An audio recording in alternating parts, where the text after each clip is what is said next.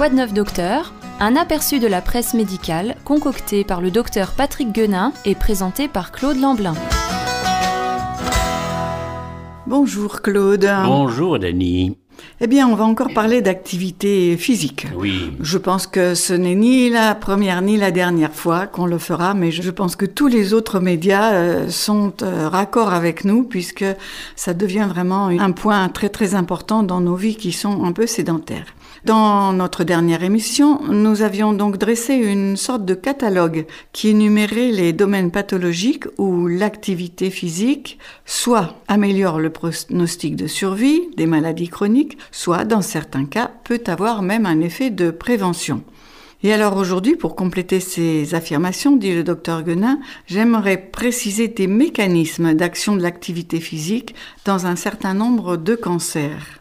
Oui, l'activité physique, seul traitement validé de la fatigue. En effet, de plus en plus d'études attestent des bienfaits de l'activité physique chez les patients atteints de cancer. Les premières données dans ce sens remontent aux années 1990, dit le docteur Thierry Bouillet, oncologue. Or, la fatigue est un effet indésirable majeur rapporté par la quasi-totalité des patients lors des traitements, mais aussi plusieurs mois après.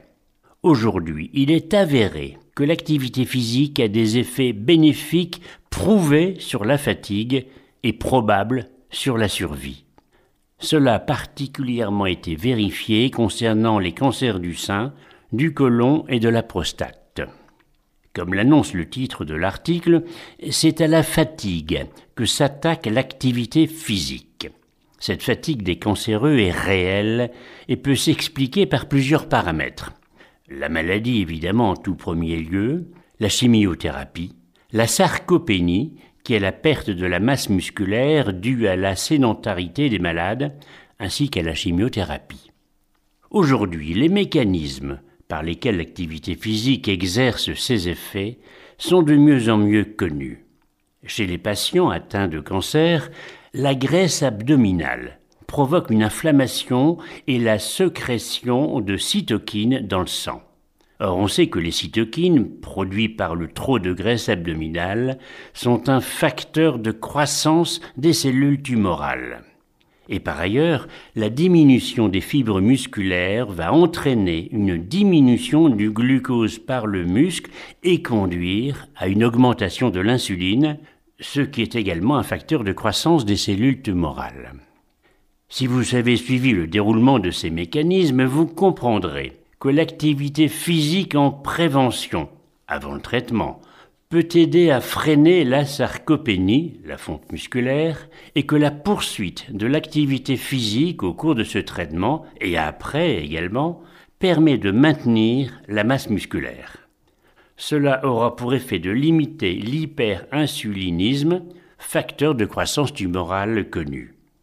Les meilleurs résultats sont obtenus par la pratique, trois fois par semaine, de 30 minutes d'activité physique suffisante mais adaptée à l'état de santé du patient. Ce protocole fait dès maintenant partie intégrante du traitement anticancéreux en ce qui concerne le sein, le côlon et la prostate. Mais selon le docteur Bouillet, oncologue à l'hôpital Avicenne de Bobigny, les récentes études qui regroupent toute la pathologie cancéreuse permettent de considérer que ces bénéfices sont valables pour la plupart des cancers. C'était un article de Charlène euh, Catalifo dans le quotidien du médecin du 6 mai 2019.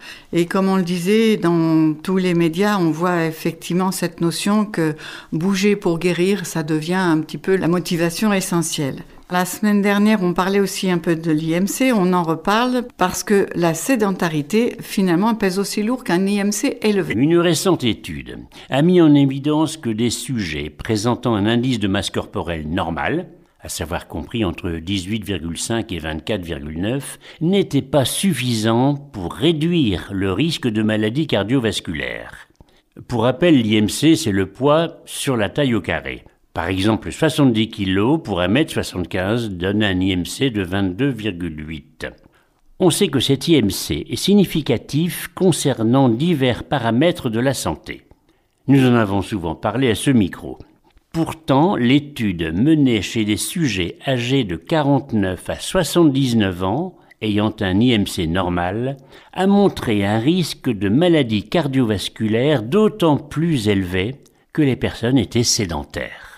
Donc l'importance de l'activité physique est encore une fois démontrée par cette étude rapportée dans l'American Journal of Cardiology. Et c'était le docteur euh, Robert Hayat dans un gym en ligne le 30 avril 2019. Et puis alors là, c'est un point qui m'a intéressé, c'est que on n'a jamais fini de progresser. Le nombre de pas effectués chaque jour, on en parle de plus en plus. Combien tu as fait de pas aujourd'hui Une étude finlandaise vient d'apporter quelques clés utiles pour comprendre la prise de poids, en particulier celle qui vient avec l'âge. Elle concernait 1300 personnes âgées de 34 à 49 ans, suivies pendant 4 ans pour étudier l'évolution de leur IMC. Au cours de cette période, 25% des participants ont augmenté leur nombre moyen de pas effectués par jour, 19% l'ont diminué, et les 56% restants avaient gardé le même nombre de pas effectués chaque jour. Les chercheurs ont ensuite comparé l'évolution de l'IMC en fonction de l'évolution du nombre de pas effectués chaque jour.